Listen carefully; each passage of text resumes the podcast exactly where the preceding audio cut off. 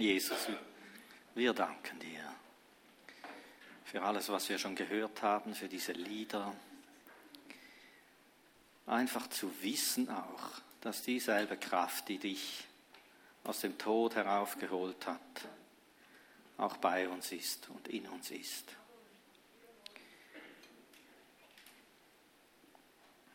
Danke, dass wir für Größeres geschaffen wurden.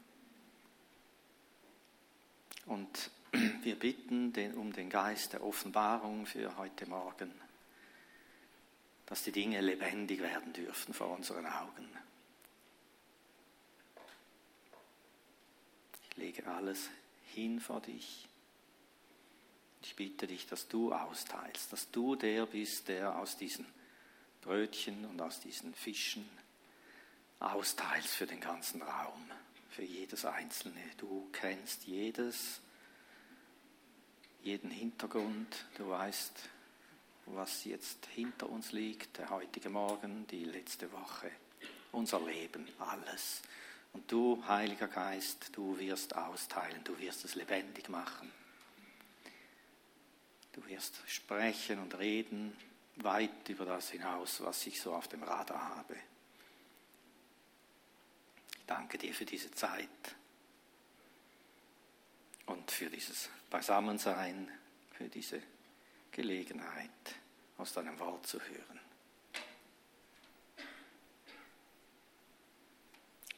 Amen.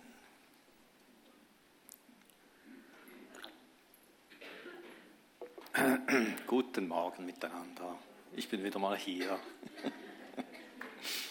ähm, immer wieder schön, wie die Lieder mit dem Inhalt äh, dessen übereinstimmen, was mir auf dem Herzen liegt. Das ist für den, der dann nach vorne geht, ein bisschen Balsam, oder? Ich weiß nicht, wie es euch geht, aber manchmal macht man auch etwas durch, während, währenddem man dann hier sitzt und wartet. Und dann kommen die Lieder und dann hörst du, ja genau, von dem rede ich ja, ja, von dem rede ich ja auch und so, oder? Und das ist dann wie so ein Gruß vom Himmel und auch ein, eine Wertschätzung ans Lobpreisteam, dass sie Lieder ausgewählt haben, die dann so richtig ergänzend oder harmonieren mit dem. Wir werden von dieser Kraft reden, die Jesus aus den Toten heraufgeholt hat und in uns wohnt. Wir werden reden davon, dass wir für größere Dinge bestimmt sind. Und ich sage euch gleich zu Anfang, schnallt euch gut an. Wir gehen auf die höchsten Gipfel heute Morgen, die es im Neuen Testament gibt, die offenbart wurden. Das gibt eine Achterbahn und äh, es ist gut, wenn ihr da mitgeht. Das kann chaotisch werden. Ich kann das gar nicht alles festhalten, was mir so diese Woche durch Herz und Hirn geschwirrt ist. Und ich musste dann schauen, dass ich nicht so nicht das versuche festzuhalten, theologisch schön einteilen und so weiter. Irgendwann habe ich es aufgegeben, habe gesagt, ich muss mit dem Herz durch, der Heilige Geist muss es offenbaren und ich mache mal eine Pause zwischendrin und bete mal und ich habe mir einen Zettel gemacht hier, vergiss nicht zu zeichnen, ja, das hätte ich bereits vergessen. Gut. Dann lass dir Zeit, lass das Wort zu dir reden. Ich werde heute Morgen etwas machen, was ich noch nie gemacht habe. Ich werde fortlaufend durch den ganzen Epheserbrief durchgehen und einfach erzählen. Und zwar nach gewissen Linien, sonst sind wir in einer Woche noch dran. Ich verstehe Paulus gut, der hat ja einmal so lange gesprochen, bis einer aus dem Fenster gefallen ist und tot war. Ich hoffe nicht, dass das heute Morgen der Fall sein wird. Wir haben ja eine gewisse Limite zeitlich, oder? Und äh, ich hätte wahrscheinlich auch nicht so viel zu sagen wie Paulus, aber das Anliegen versteht man. Es ist so viel. Sobald man einmal ein bisschen tiefer hineingeht, merkst du, kein Wunder, sagt Paulus, wir sollen die Höhe, die Tiefe, die Breite und die Länge verstehen. Habe ich gedacht, was ist denn das wieder? Oder? Warum so diese vier Dimensionen und so? Aber wenn wir da hineingehen, dann merken wir ja, das sind die himmlischen Dimensionen. Gut, also lass dir Zeit, lass das Wort zu dir reden. Ich möchte zwischendrin vielleicht ein Päuschen machen und dass ich auch Zeit habe, dass ich nicht so fortlaufend auf euch einballere, sondern auch, dass ich beweglich sein kann, wenn da was kommt, was ich nicht so geplant habe. Wenn ich mich ein bisschen verheddere, dann ist das für euch immer das Signal, jetzt beten, oder? damit es dann wieder klar wird. Ist ja sowieso immer eine Gemeinschaftsproduktion, so eine Predigt, wollte ich schon lange mal sagen. Äh, das sind Menschen, die für mich im Vorfeld beten. Da ist eine Frau, die mich durch alle Stürme hindurchträgt während der Vorbereitung. Und ich sage euch, das kann manchmal übel werden. Und sie geht da mit mir durch. Und äh, da ist eine Gemeinde, die ähm, hungrig ist, die hören will, wir haben eine Atmosphäre des Wohlwollens. Ich hoffe nicht einen Geist der Kritik, der alles seziert, was nicht genau so gesagt wird, was in der Bibel steht, sondern eine Atmosphäre des Wohlwollens und des gegenseitigen Tragens und dann gibt es eine gute Sache. Das ist eigentlich eine, eine, eine Sache der Körperschaft, eine Predigt. Der Leib bringt aus sich heraus, was dann gesagt wird. Und je hungriger und je äh, offener der Leib ist, desto intensiver wird das Wort. Ich merke das auch in der Seelsorge, da gibt es manchmal Dinge, die wirken weit über das hinaus, was ich überhaupt gesagt habe. Und ich merke, das zieht so richtig die Wahrheiten aus mir heraus zur Person rüber. Und das ist oft ein, für mich ein Erweis, dass die Sache bei der Person reif ist und dass da Menschen im Hintergrund beten. Dann kommt viel mehr, das verdoppelt, verdreifacht, verzehnfacht sich. Oder? Und dann sagen Menschen manchmal, das hat mir so geholfen und so, was du gesagt hast. Und ich denke, denke das habe ich gar nicht gesagt. Oder vielleicht in einem Nebensatz kann mich nicht erinnern daran, habe nichts damit zu tun. Oder das war der Herr. So, Gut, hoffen wir auf solche Dinge heute Morgen.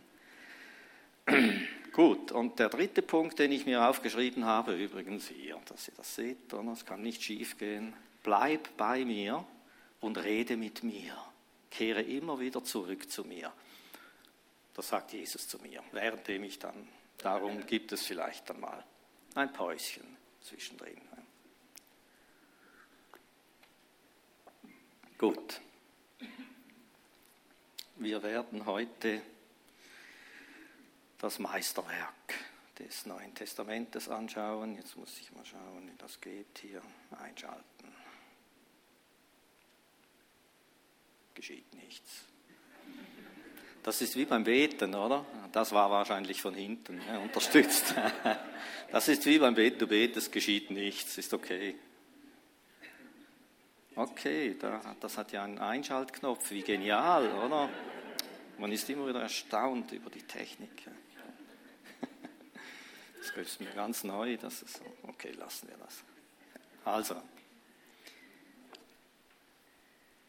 das Meisterwerk, Gottes Meisterwerk ist die neue Schöpfung in Christus. Das ist sein ganz großer Wurf. Das hat Jesus alles gekostet, dass es so etwas geben kann dass der Mensch so vereint ist mit Gott, dass etwas ganz Neues entsteht, was vorher noch nie da war. Die Bibel nennt es der Leib Christi, seine Körperschaft, untrennbar verbunden mit dem Haupt, welcher Jesus ist. Und das zu wissen, zu wissen, wer wir sind, das ist der absolute Schlüssel. Das ist auch im Natürlichen so. Das prägt Denken und Handeln so wie du dich anschaust, so wie du denkst, so bin ich, das ist deine Limite. Das, das prägt alles, was du tust, was du denkst. Und im Geistlichen genauso. Wenn ich, wie, so wie ich mich anschaue, wer ich bin in Christus, das gehört im Geistlichen zum Wichtigsten zwischen Himmel und Erde.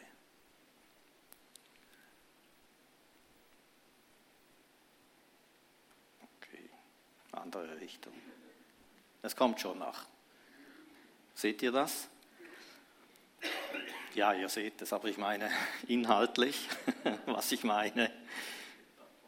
Was das ausmacht, wenn wir wissen, wer wir in Christus sind. Ein Bild, das wir für unser Seminar Heilung, Heilwerden von Ablehnung verwenden werden. Ich bin darum immer wieder auch mit einem Bein dort drin. Ich habe zwei Dinge diese Woche vorbereitet und die passen ganz gut zusammen.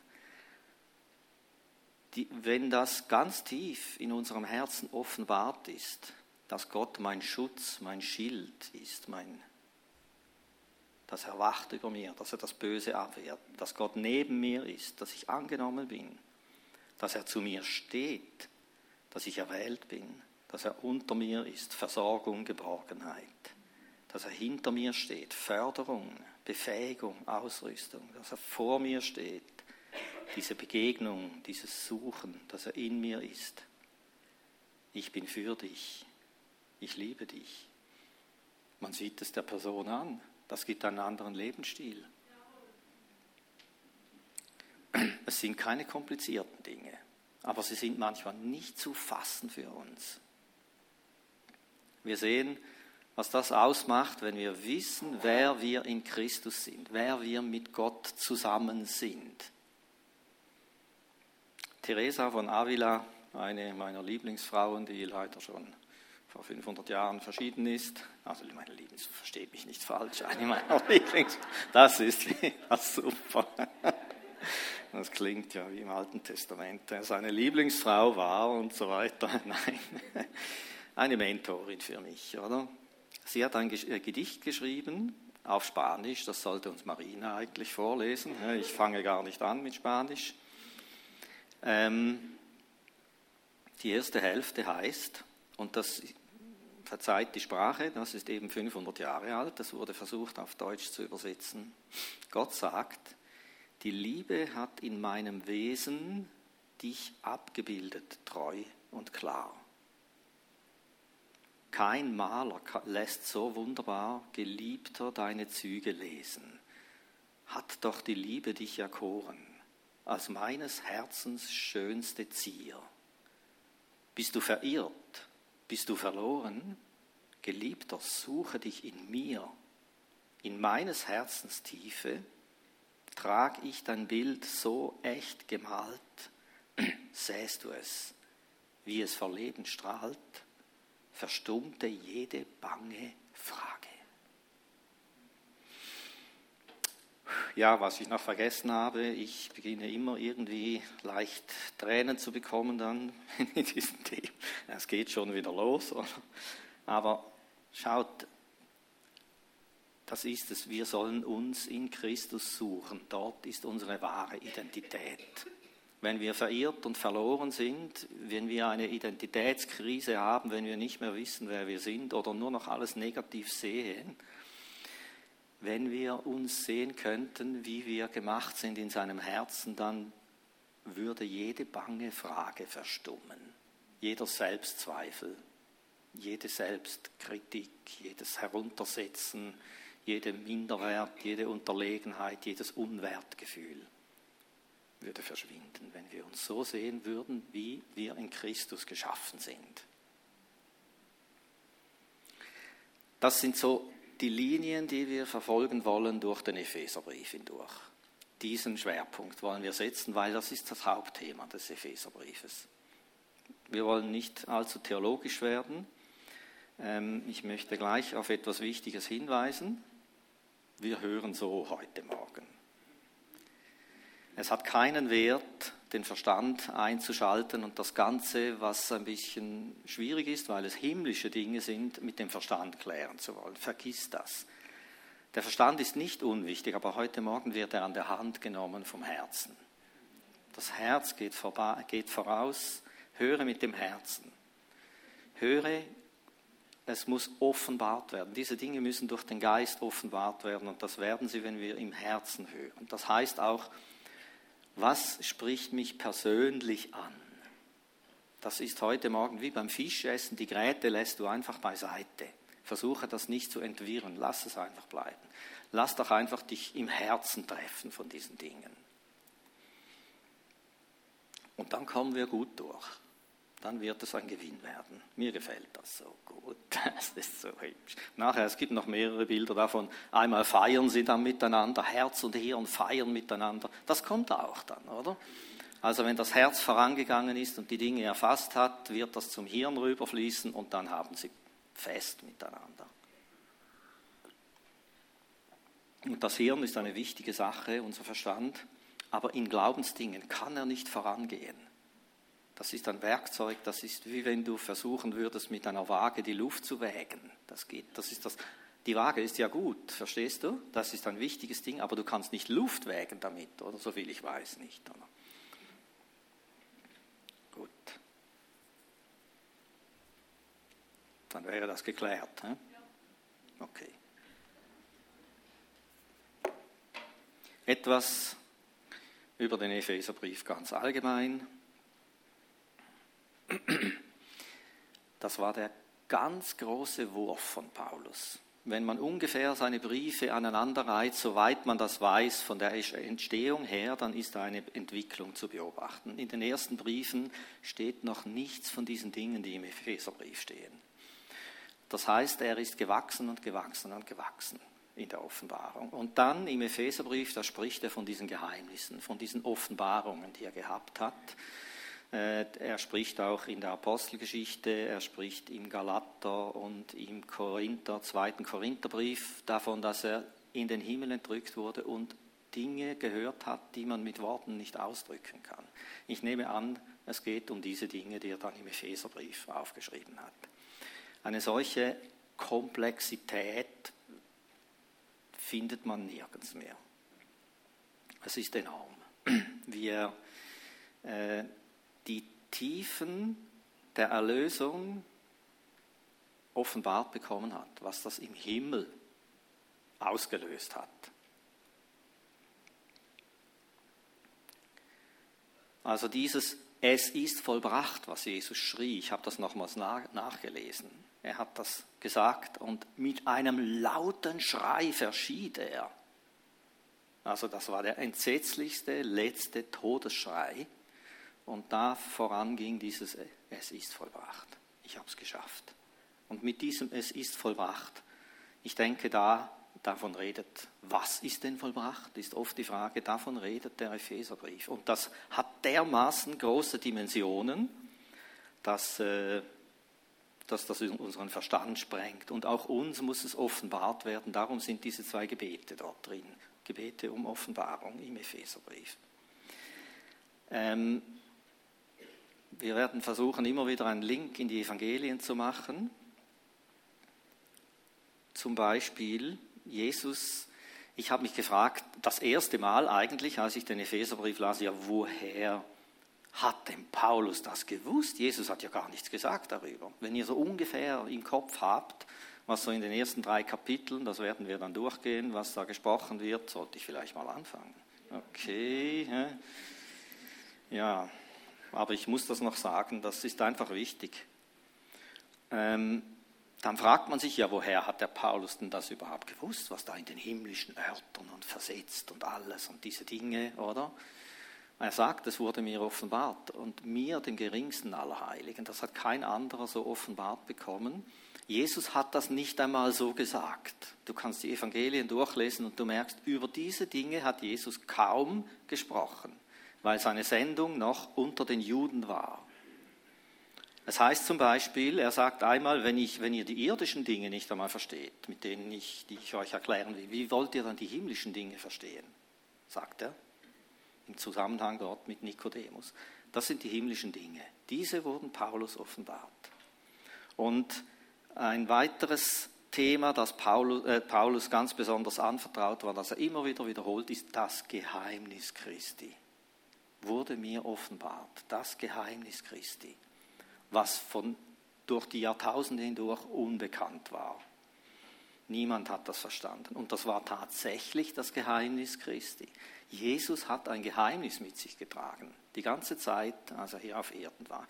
Und er hat das einmal, soviel ich weiß, kurz gelüftet, dieses Geheimnis, in einem Satz, als er sagte zu seinen Jüngern, ich habe übrigens noch andere Schafe, die nicht aus dieser Hürde sind. Damit ist Israel gemeint.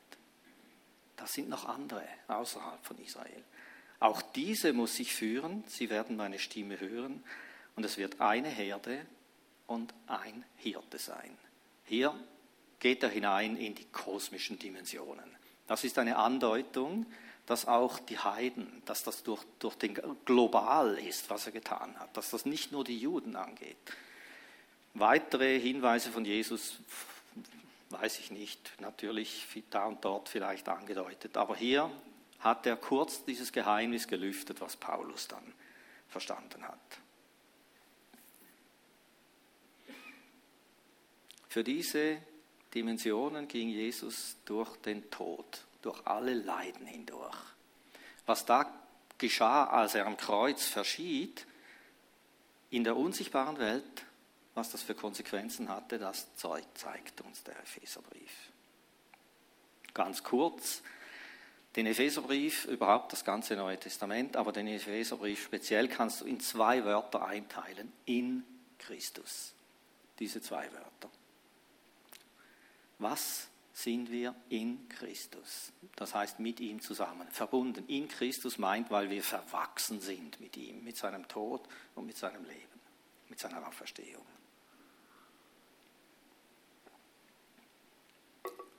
Der Epheserbrief als Ganzes betrachtet lässt sich gut vergleichen mit der Geschichte der Verklärung. Ihr könnt euch vielleicht erinnern, Petrus, der war noch dabei, als sie da auf diesen Berg gingen und Jesus wurde verherrlicht vor ihren Augen. Der Himmel ging auf, alles strahlte gleißend hell, da tauchten da die alten Zeugen auf aus dem Alten Testament und es war wirklich, der Himmel ist aufgegangen. Die sind völlig durchgedreht, Petrus hat Unsinn geredet, und nachher gingen sie runter vom Berg und was trafen sie da? Das große Chaos, das Desaster, das absolute. Die Jünger konnten diesen Dämon nicht austreiben, die Leute riefen, liefen zusammen, ein Riesengeschrei, die Pharisäer kamen und haben alles seziert und Jesus hat der Sache dann schnell ein Ende bereitet und hat diesen Dämon ausgetrieben. In Kürze ist das die Zusammenfassung des Epheserbriefes. Zuerst die himmlische Sache, und dann, wie wir hier unten das umsetzen im Chaos, so kurz gesagt, oder?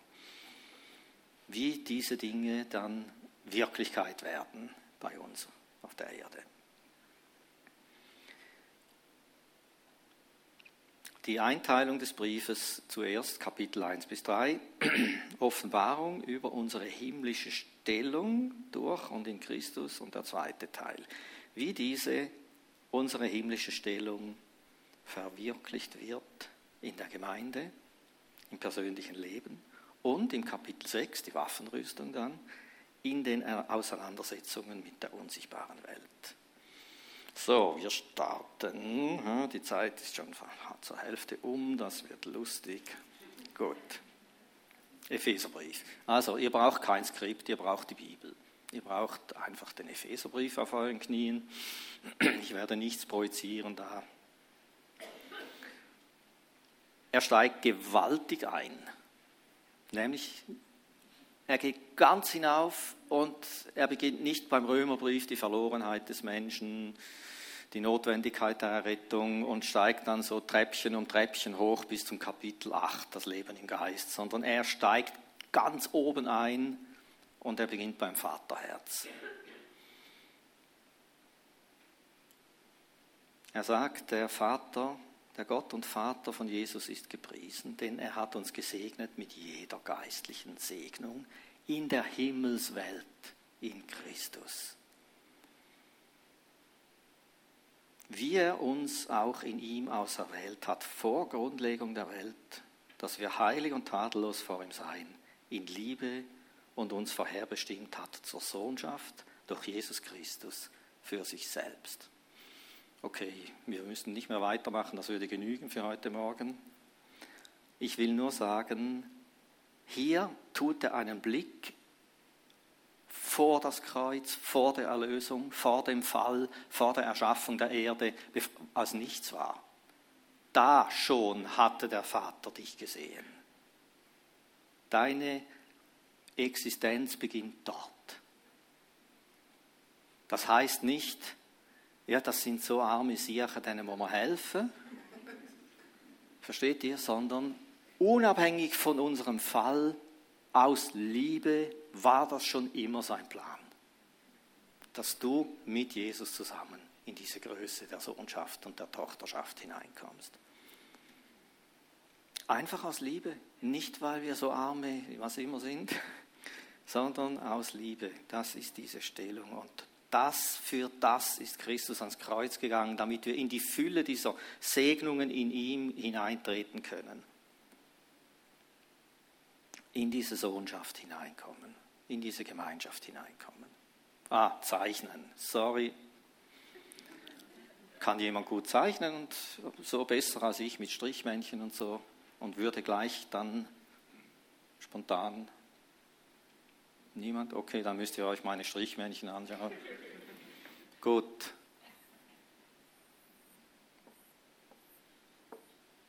Also, das sind wir. Das ist Plural. Der Leib Christi. Wir alle. Oder du darfst dich auch einzeln so sehen. Unter diesen, in, unter diesen himmlischen Segnungen. Wir zeichnen unsere neue Identität. Ich hoffe, ihr seid glücklich nach einer halben Stunde. Das sind die himmlischen Segnungen. Inmitten dieser himmlischen Segnungen. Und es geht weiter. Wir sind begnadigt in dem Geliebten. Okay, du kannst dir Gnade zusprechen. Wir sind oft gnädig mit anderen, aber mit uns selber sind wir oft nicht wirklich so gnädig. Aber wenn Gott mit dir gnädig ist, wer sind wir, dass wir ihm widersprechen könnten? Du darfst dir Gnade zusprechen. Du bist begnadigt. Du stehst auf einem völlig neuen Fundament.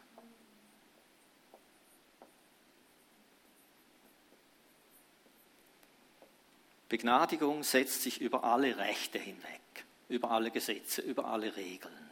Das heißt, da ist diese riesige Satzung von dem allem, was wir tun hätten sollen und nicht geschafft haben, und das wird durchgestrichen am Kreuz. Erledigt, gestrichen, begnadigt, entlassen, im guten Sinn entlassen. Und wir haben die Erlösung durch sein Blut, die Vergebung der Vergehungen. Unser Boden, auf dem wir stehen, ist das Blut des Kreuzes. Das ist der neue Grund, auf dem wir stehen. Ein völlig neues, ein völlig neuer Lebensgrund, auf dem du stehst. Du stehst nicht darauf, was du schaffst und nicht so gut schaffst oder was in die Hose ging, sondern du stehst auf dem Grund der Versöhnung des Blutes. Das ist so gut beim Roten Platz in St. Gallen, wenn ihr den kennt, von Pippi Lotti Rist hatte ich kürzlich ein gutes Erlebnis. Es ging mir nicht gut. Montagmorgen irgendwie war mein Kopf etwas düster. Ich kam nicht durch. Und dann lief ich zu meinem Arbeitsplatz und dann ging ich dort durch. Und plötzlich beginnt dieser rote Boden vor mir da. Knallrot, oder? Und ich mache diesen Schritt. Ich wechsle von meinem Grund des natürlichen Wert auf den Boden des Blutes. Es ist gut, es ist okay. Alles ist am Kreuz. Und dann so langsam mit jedem Schritt ist es mir da so hochgekrochen und es ist mir immer wohler geworden. Das sind die Vergebungen. Das ist Vergebung der Vergehungen. Vergebung. Das wäre wirklich keine Sache gewesen für jemanden, zum das ein bisschen nachzeichnen, oder?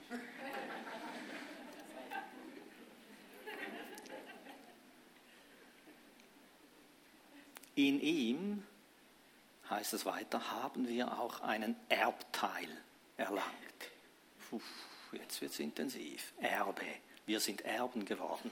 Und zwar himmlische Erben. Erben all dessen, was Christus für uns ist. Wir haben ja das alte Erbe aus unserer natürlichen Welt, aus unseren natürlichen äh, aus unserer natürlichen Herkunft. Man sagt so schön, da gibt es Goldadern und Müllhalden nebeneinander in unserer Ahnenlinie und wir sind gewachsen auf diesem Wurzelgrund, ich auf dem Müllergrund. Und äh, bei Gabi sieht man eine Goldlinie da, neben anderen Mülldingern, oder, die ich jetzt nicht sage, aber da ist schon ihr Urgroßvater, war ganz stark im Barmherzigkeitsdienst und hat sein Herz eingesetzt für Menschen, die benachteiligt sind oder irgendwie so. Das sieht man durch die, das sieht man bis jetzt, bis in die jetzige Generation. Da sind alle drei plus minus so unterwegs. Ein Freudenschrei, sehr gut. Ja.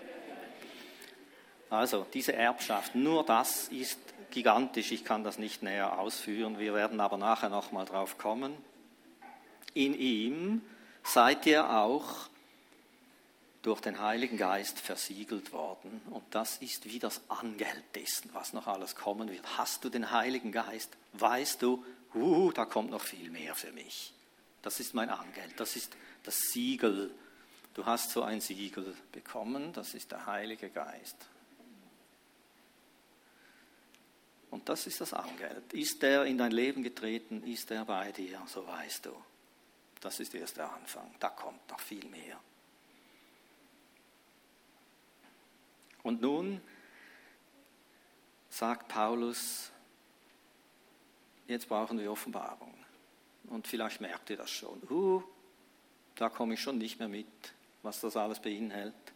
Wenn das, dass ich aus, den, aus dem Erbe Christi im Alltag schöpfen könnte, an meinem Arbeitsplatz, all diese Vollmachten und Autoritäten und alles, was da drin steckt, dann würde es knallen am Arbeitsplatz, oder? Darum sagt er, wir brauchen den Geist der Weisheit und der Offenbarung, den Vater zu erkennen mit seinen Plänen und wir müssen, unsere Herzensaugen müssen erleuchtet werden mit der Hoffnung der Berufung. Hier ist eine Berufung über uns. Ich mache nur noch Buchstaben, das wird chaotisch, ich kann euch sagen. Schluss, da kommt kein Mensch mehr mit. Die Hoffnung der Berufung, die Herrlichkeit des Erbes hatten wir schon, aber ich nehme das auch. Herrlichkeit des Erbes und die alles übersteigende Kraft. Und von dem haben wir das Lied gesungen. Diese Kraft, das war die Kraft, die Jesus von den Toten heraufholte. Und die ist bei uns. Diese Kraft, die wohnt in uns.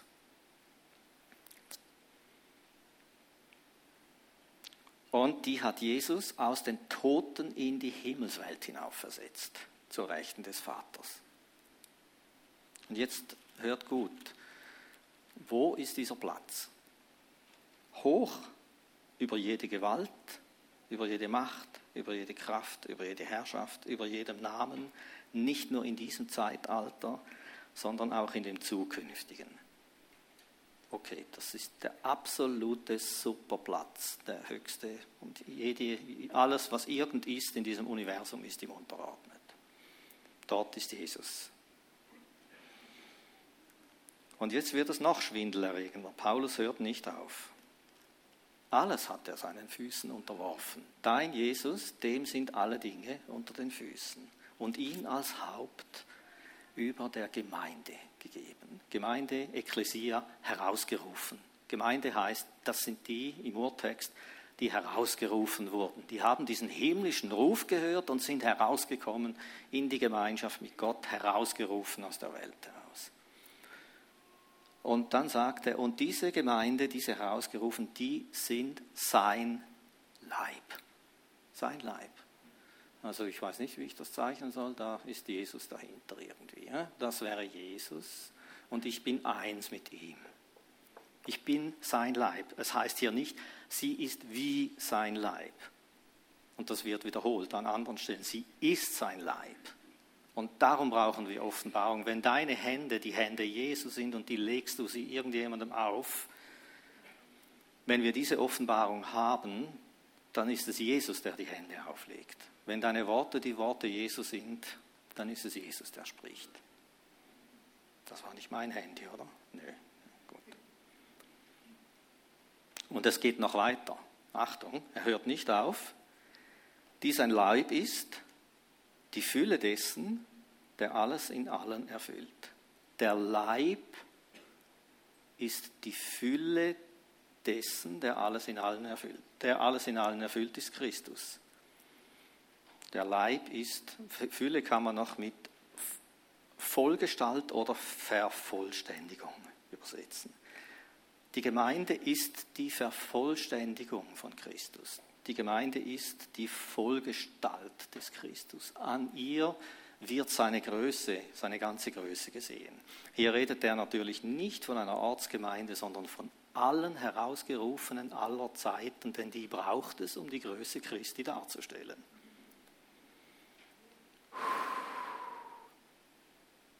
Okay.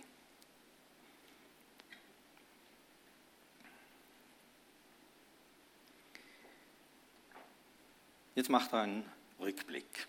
Er erinnert uns, woher wir kommen. Er sagt zuerst, und auch euch hat er übrigens auferweckt. Und dann macht er einen Rückblick. Auch das ist wieder atemberaubend. Er erinnert uns, woher wir kommen, Vergehungen der Sünden, Finsternis unter den Gewalten der Fürsten und Mächte des Geistes. Unter ihnen hatten wir einst Verkehr in den Begierden des Fleisches, uh, es wird immer schlimmer und so weiter. Von Natur Kinder des Zorns und so. Gott aber, der reich ist an Barmherzigkeit, hat um seiner vielen Liebe willen, Freunde, wir haben eine Liebesgeschichte hier. Wir haben nicht theologische Auslegung, das ist eine Liebesgeschichte um seiner vielen Liebe willen, womit er uns geliebt hat. Liebe.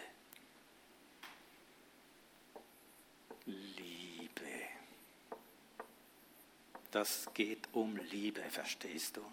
Da geht es nicht darum, hast du jetzt genau gemacht, was ich dir gesagt habe? Es geht um Liebe, oder? Auch uns, die wir in den Vergehungen tot waren, okay, da kommt ein Grabstein, das ist unsere Herkunft, so, zack, zack.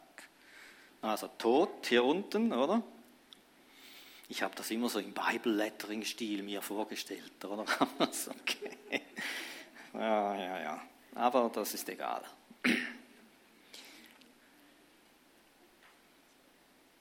Auch uns, die wir in den Vergehungen tot waren, hat er mit dem Christus lebendig gemacht. Er hat uns mit auferweckt. Hier oben sitzt Jesus. Mit auferweckt.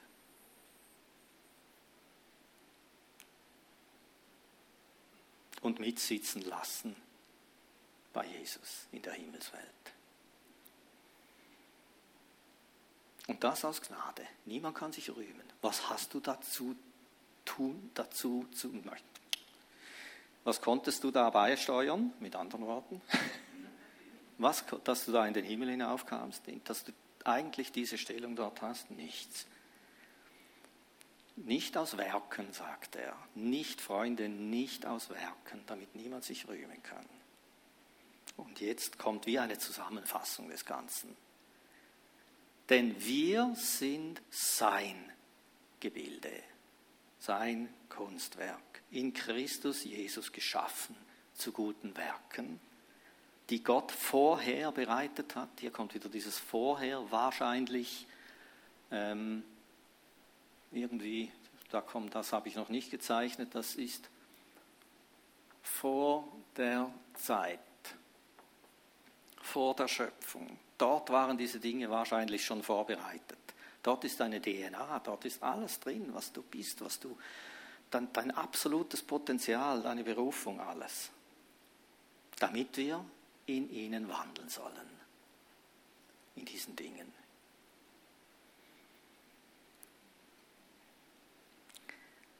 Nun geht er tiefer darauf ein.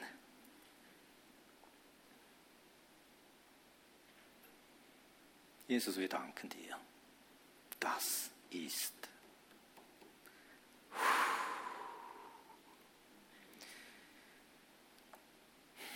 Wir danken dir. Keiner von uns hatte eine Ahnung, was du da geplant hast. Niemand hat das verstanden, was da geschehen ist am Kreuz. Was das für kosmische Dimensionen hatte, was das auch für uns bedeutet jetzt. Und du bist da durchgegangen für uns. Du hast das alles vor dir gesehen. Du hast auch diese Versammlung jetzt hier vor dir schon gesehen. Wir danken dir. Er macht einen Einschub, beziehungsweise Paulus vertieft jetzt. Er geht auf den neuen Menschen jetzt ein. Er präzisiert das jetzt. Was ist das jetzt genau, was wir da gehört haben mit den Himmeln und alles diese Dinge? Er sagt wieder im Zusammenhang mit Israel, ihr wart ohne Bürgerrecht, ihr wart Fremdlinge hinsichtlich der Bündnisse, die Gott mit Israel geschlossen hat. Ihr wart ohne Gott in der Welt. Aber nun, durch das Blut Jesu, seid ihr, die ihr einst fern wart, nahe geworden. Wir sind die Nahestehenden Gottes. Daniel konnte als Nahestehender zu George gehen, mit Gabi zusammen. Nur die Nahestehenden werden noch zugelassen in diese Nähe. Die Nahestehenden. Wir sind die Nahestehenden geworden, ohne dass wir uns besonders verhalten hätten. Nicht aufgrund von Werken. Und jetzt schreibt er weiter, er hat das Gesetz der Gebote in Satzungen beseitigt. Er hat das Gesetz der Gebote in Satzungen beseitigt. Wer den Kolosserbrief kennt, der etwa zur gleichen Zeit geschrieben wurde, erinnert sich vielleicht jetzt an diese Formulierung. Er hat unsere Vergehungen vergehen, er hat den Schuldschein gegen uns gelöscht und den in Satzung bestehenden der gegen uns war und hat ihn aus der Mitte fortgeschafft. Das ist die ganze Liste, der Riesenzettel mit all dem, was wir hätten sein sollen und hätten tun sollen, hat er zur Seite geschafft. Also den müssen wir auch irgendwo noch, der ist gekreuzigt, der ist irgendwo, wo tun wir den hin, der gehört da zum Alten, das ist alles das, was du dir, wenn, es dir nicht gut geht, Punkt für Punkt vorhältst in deiner Ehe, in, am Arbeitsplatz, persönlich, in deinem Dienst. All diese Defizite, die sind alle von Jesus ausgelöscht worden, heißt es im Urtext. Modern gesagt, delete, ausgelöscht.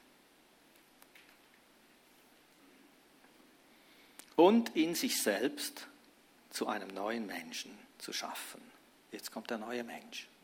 Da entsteht etwas völlig Neues, was vorher noch nie da war und die beiden, Juden und Heiden, in einem Leib mit Gott zu versöhnen durch das Kreuz.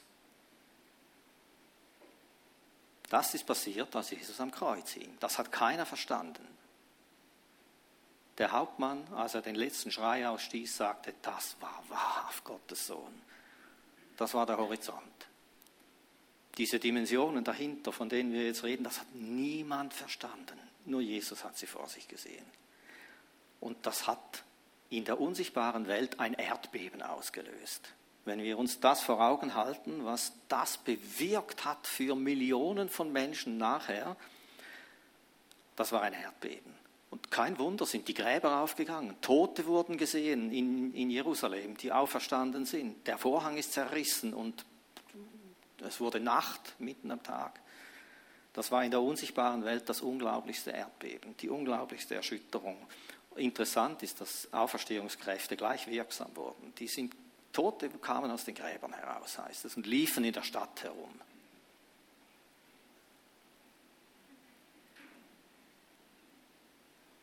Er hat die Feindschaft getötet in uns, diese Feindschaft.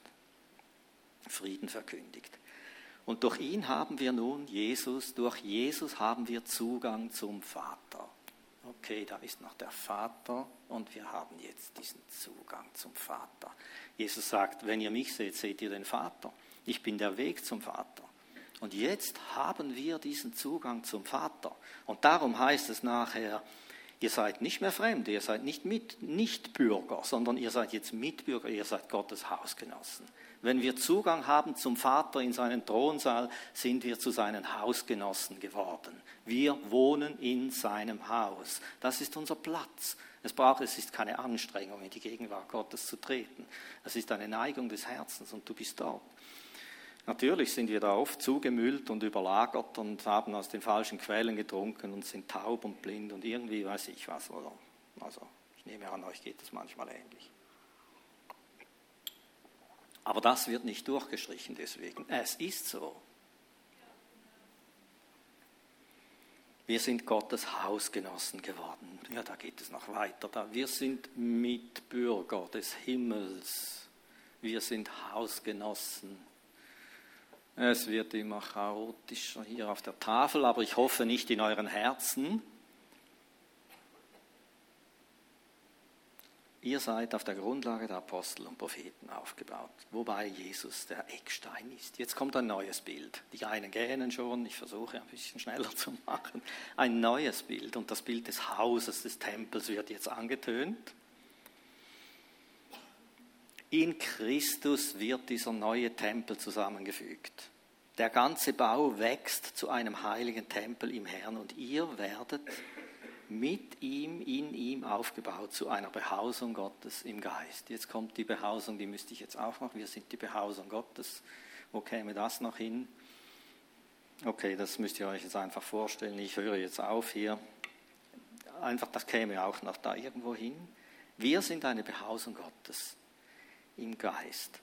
Im Kapitel 4 erklärt Paulus genauer, wie sich diese Körperschaft aufbaut. Dass wir da nicht einfach hineinswitchen und alles ist in Vollgestalt vorhanden, das merkt ihr. Vielleicht denkt ihr, ich erlebe das nicht so, oder? Oder vielleicht mal punktuell irgendwie so, geht der Vorhang mal kurz auf oder irgendwie. Wir müssen da hineinwachsen. Auch als Gemeinde muss man da hineinwachsen. Und das erklärt er später dann.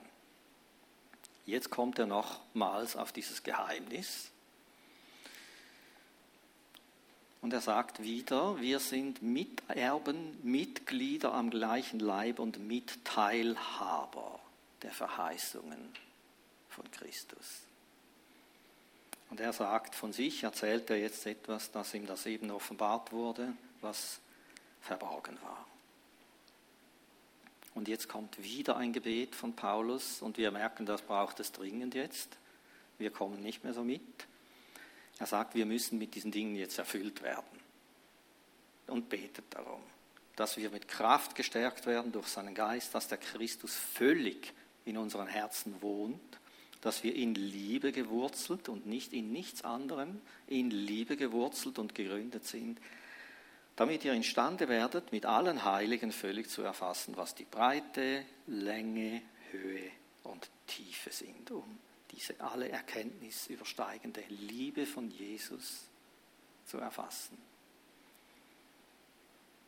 Diese Liebe, die hat ihn durchhalten lassen. Er sagte noch voraus, mir ist bange, wenn ich daran denke, welche Taufe ich noch zu bestehen habe. Davon, das war das Kreuz, von dem er gesprochen hat. Er hat gesagt, ich habe Angst. Und er hat Blut geschwitzt dort im Garten. Und er wusste, ich muss da durch. Und das ist die Frucht davon. Das ist die Frucht davon.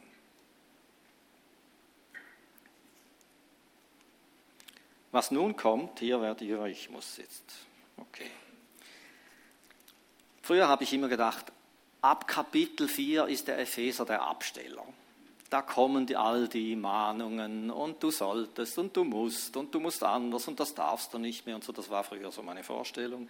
Ersten Kapitel 3 habe ich nicht viel verstanden, aber gefunden, da kriege ich Luft, oder? Und dann Kapitel 4 bis 6, ja 6 war wieder spannend, die Waffenrüstung, geistlicher Krieg und so. Sagen wir 4 und 5 äh, habe ich mich irgendwie da rumgeschlagen und habe gedacht, Paulus, was willst du eigentlich damit sagen? Und ich mache hier einfach eine Zusammenfassung der Zeit halber. Hier geht es darum, das Thema wird nicht verlassen. Es geht um diese, unsere himmlische Berufung und Identität. Aber jetzt geht es darum, wie sie praktisch wird. Darum sage ich, es lässt sich vergleichen mit dem Berg der Verklärung, als sie diese Himmelsluft geschnuppert haben und unten dann hätten sie das umsetzen sollen in der Konfrontation mit der dämonischen Welt und mit den Pharisäern und mit dem Volk und alles und so. Aber Jesus war dort auch bei ihnen. Das ist schön. Gut, es geht also überhaupt nicht um irgendwelche, wie ich das da im Skript geschrieben habe, um eine Auflistung moralischer Verhaltensregeln, es geht hier weiterhin um diese neue Identität, aber praktisch hier wird aufgezeigt, wie die Verwirklichung der vorher aufgezeigten himmlischen Dimension aussieht. Das ist der Ausfluss jetzt des Heiligen Geistes. Wie ist das? Und diese vielen Beispiele habt ihr vielleicht schon bemerkt. Jetzt kommt etwas Neues ins Spiel. Alter Mensch, neuer Mensch. Jetzt kommt das ins Spiel. Das heißt, da ist ja noch der Alte auch noch da, oder? Ist irgendwie noch tröstlich, oder, für uns, dass das erwähnt wird, oder? dass wir jetzt nicht einfach nur, oder, so ein sollten, sondern jetzt Das, das sind die Ausgestaltungen des alten Menschen, werden bis zur Peinlichkeit beschrieben und die Ausgestaltung des neuen Menschen auch. Und das hast du immer gegenüber. Und das soll uns einen Geschmack geben, wie das Ganze ist.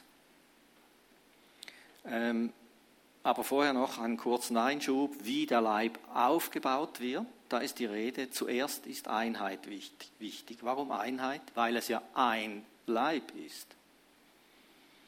Jesus sagt einmal, ein Haus, das uneins ist mit sich selber, kann nicht bestehen. Also wenn der Leib in sich selber im Krieg ist, wenn da hundert Meinungen sind, wenn man sich gegenseitig anlügt, und das, da kommen wir bereits in diese Verhaltensweisen hinein, wenn man äh, nicht gut miteinander umgeht, man, dann ist das, dann, das ist ein Leib, versteht ihr? Das muss irgendwie harmonieren. Wenn der Leib in sich selber im Krieg ist, bist du krank. Dann funktioniert nicht viel. Darum sagt er, Einheit ist wichtig. Aber auch der Aufbau. Wie geschieht der Aufbau? Er sagt, Jesus hat jedes Glied an diesem Leib mit etwas von sich selber bestückt und begabt. Und wenn diese alle zusammenwirken, dann wächst der Leib. Das ist eine unglaubliche Vielfalt und darum auch wieder Einheit gefragt, aber in der Vielfalt, nicht in der Gleichschaltung. Er redet dann von den Aposteln, Propheten, Evangelisten, Hirten, Lehrern. Okay, die haben wir jetzt nicht alle gerade unter uns. Die kommen manchmal irgendwo, sie sind auch nicht angeschrieben immer. Ich möchte einfach von diesen Kräften reden. Die sind so gegensätzlich. Da ist das Prophetische. Das ist wichtig in der Gemeinde. Das ist das Dynamische, das Bewegliche. Was will Gott jetzt?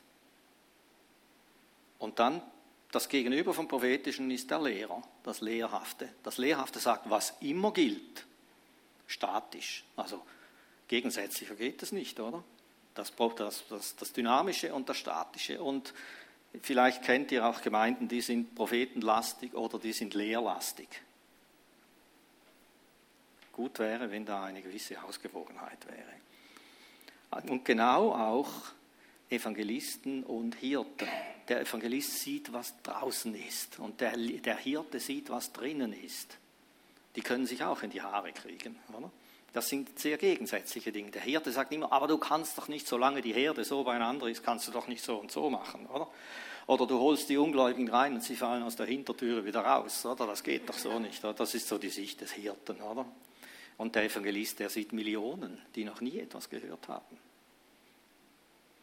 Diese müssen in Einheit und in Ergänzung. Es ist wie in einer Ehe. Wenn die Gegensätzlichkeit ergänzend ist, ist es wunderbar. Wenn sie entfremdend wirkt, auseinandertreibend, dann ist es schwierig. Darum ist es gut, wenn man die Gegensätzlichkeit ergänzend anschaut. Sie hat das, was ich nicht habe. Und umgekehrt, ich habe auch was, was sie nicht hat. Und dann kann man einander schätzen. Und so ist es im Leib auch. Und so sollen wir in allem hinwachsen zu ihm. Ich möchte hier noch eine andere Übersetzung nehmen, die ist etwas erweitert, aber sehr genau. Das ist Epheser 4,16.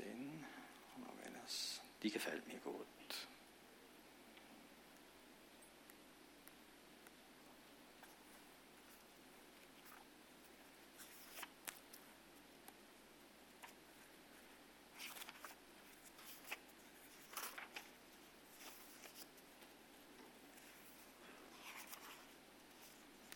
Aus ihm hervor wird der ganze Leib harmonisch zusammengefügt. Und er existiert dadurch, dass zusammengetragen wird, was jedes Glied gemäß der göttlichen Energie, über die es verfügt, zum Ganzen beisteuert. In dem Maß nämlich, wie jeder einzelne Teil das Seine beiträgt, hilft er dazu, dass der Gemeinde als Ganzes dass der Leib als Ganzes wächst und auf diese Weise baut er sich selbst auf und dies in Liebe. So. Okay, den Rest müssen wir streichen. Da kommen noch viele wichtige Dinge. Die neue Gesinnung, der neue Mensch. Er sagt zum Beispiel, legt die Lüge ab, denn ihr seid ja Glieder untereinander. das ist wieder ein Hinweis auf unsere neue Identität. Hör mal auf mit dieser diffusen, diesen diffusen, das, ihr seid ja Glieder untereinander. Das muss doch gestärkt werden. Wahrheit reden. Kein faules Wort komme aus eurem Mund, sondern gib dem Hörenden die notwendige Auferbauung und Gnade. Wenn du daran denkst, wie oft dir manche Dinge so gut getan haben bis ins Innerste, was jemand dir gesagt hat, das ist Jesus, das ist der Leib Christi, der soll so funktionieren. Oder ähm, arbeite, damit du den Bedürftigen Unterstützung geben kannst. Nicht mehr stehlen, nicht mehr windige Geschäfte machen, irgendwie sich durchmischen, sondern mit den Händen das Gute wirken, damit du den Bedürftigen etwas geben kannst. Denk einmal daran, durch die letzten 2000 Jahre, wie der Leib Christi Menschen gestärkt hat durch das. Die ganze soziale Linie, das kam alles eigentlich aus dem Christlichen heraus. Menschen, die völlig am Rande waren, wurden unterstützt, wurden gestärkt, wurden gefördert, indem genau das umgesetzt wurde. Das ist der neue Mensch. Das ist das Salz und das ist das Licht, das kommen soll und das wirkt. Dann kommen die ganzen Bereiche der Unterordnungen, ganz wichtige Dinge im Leib Christi gleichwertig, aber nicht gleichartig. Es gibt unterschiedliche Aufgaben, aber das lasse ich jetzt weg. Auch hier kommt er noch einmal auf dieses Geheimnis mit Christus.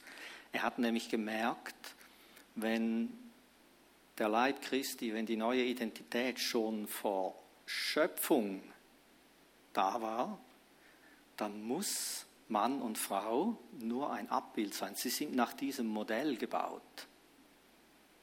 Und darum funktionieren sie auch so.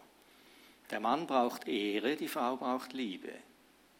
Unterschied, das ist nicht umgekehrt. Oder? Wenn du den Mann verunehrst und an ihm herumnörgelst, dann machst du ihn kaputt. Wenn du der Frau die Liebe entziehst, dann machst du sie kaputt. Interessant, wie diese Unterschiedlichkeit da ist. Die Verletzung beim Mann ist größer, wenn er verunehrt wird, wenn er keinen Respekt spürt, keine Achtung. Und das überträgt er auf das Haupt und auf die Gemeinde. Die Gemeinde soll dem Haupt diese Achtung und diese Ehre geben. Und das Haupt liebt und pflegt und versorgt die Gemeinde. Du darfst von Jesus versorgt sein. Das gilt auch für die Ehe. Ein Abbild davon. Und zum Schluss die Waffenrüstung. Eine weitere Ausgestaltung dieser neuen Identität weil wir in der Himmelswelt sind, kollidieren wir auch mit der Himmelswelt. Wir sind in die Himmelswelt versetzt. Und unser Kampf, sagt er, ist darum nicht mit Fleisch und Blut, sondern es ist in der unsichtbaren Welt. Die wesentlichen Kämpfe finden dort statt. Und wir sollen uns auch hier einkleiden in Christus. Nur ist es hier eine Waffenrüstung. Ich müsste jetzt hier übermalen, oder? Mit Helm, Gurt und so weiter. Und da kommen genau dieselben Elemente wieder zum Tragen. Wir sollen uns mit all diesen Wahrheiten umgürten, die wir jetzt gehört haben. Wir sollen unseren Kopf schützen vor diesen Gedanken des Unheils mit dem Helm des Heils. Wir sollen uns bekleiden mit dieser Gerechtigkeit in Christus, nicht im guten Handeln, der Gerechtigkeit in Christus sollen wir uns bekleiden. Und äh, was ich mir noch überlegt habe zum Schluss, Mann, sorry, tut mir leid, es ist schon nach zehn, äh, nach elf, sonst hätte ich noch eine Stunde. zum Wohl. Die kommen ja nicht, diese, äh, diese himmlischen Autokraten da, diese Gewalten und Herrscher und Weltbeherrscher der Finsternis, die Mächte der Bosheit mit dem Schildchen, hallo, heute wird schwierig, ich bin da. Habt ihr das schon mal so erlebt irgendwie, dass sich der vorgestellt hätte und gesagt hätte, warum du jetzt so völlig im Mist drin steckst? Die stellen sich nicht vor. Woran merken wir das denn? Ich hätte gerne eine Runde gemacht hier. Woran ihr das merkt, dass dieser Tag, dieser Böse da ist, der da erwähnt wird. Oder?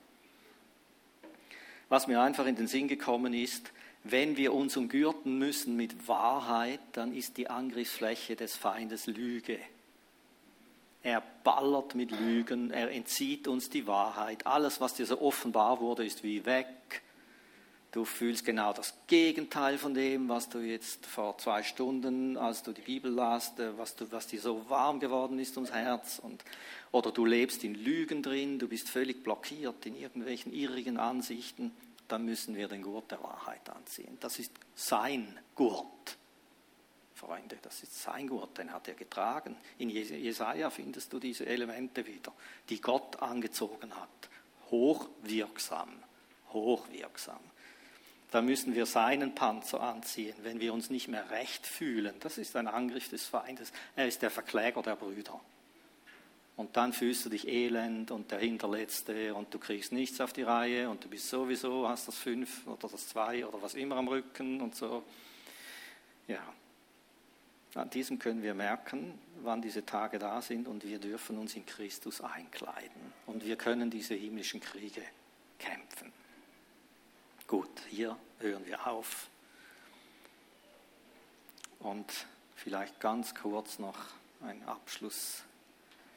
Ich bete noch. Wir danken dir, Herr. Puh, das war viel. Ne? Wir danken dir, Jesus, dass du uns einkleidest mit dir selber, dass wir die himmlischen Kleider tragen dürfen, dass wir essen dürfen, was wir nicht selber mitgebracht haben, wie jetzt beim Essen nachher, dass wir uns nähren dürfen, dass wir aufgebaut und gestärkt werden. Danke für dein Wort, danke für dieses, diesen Brief. Amen.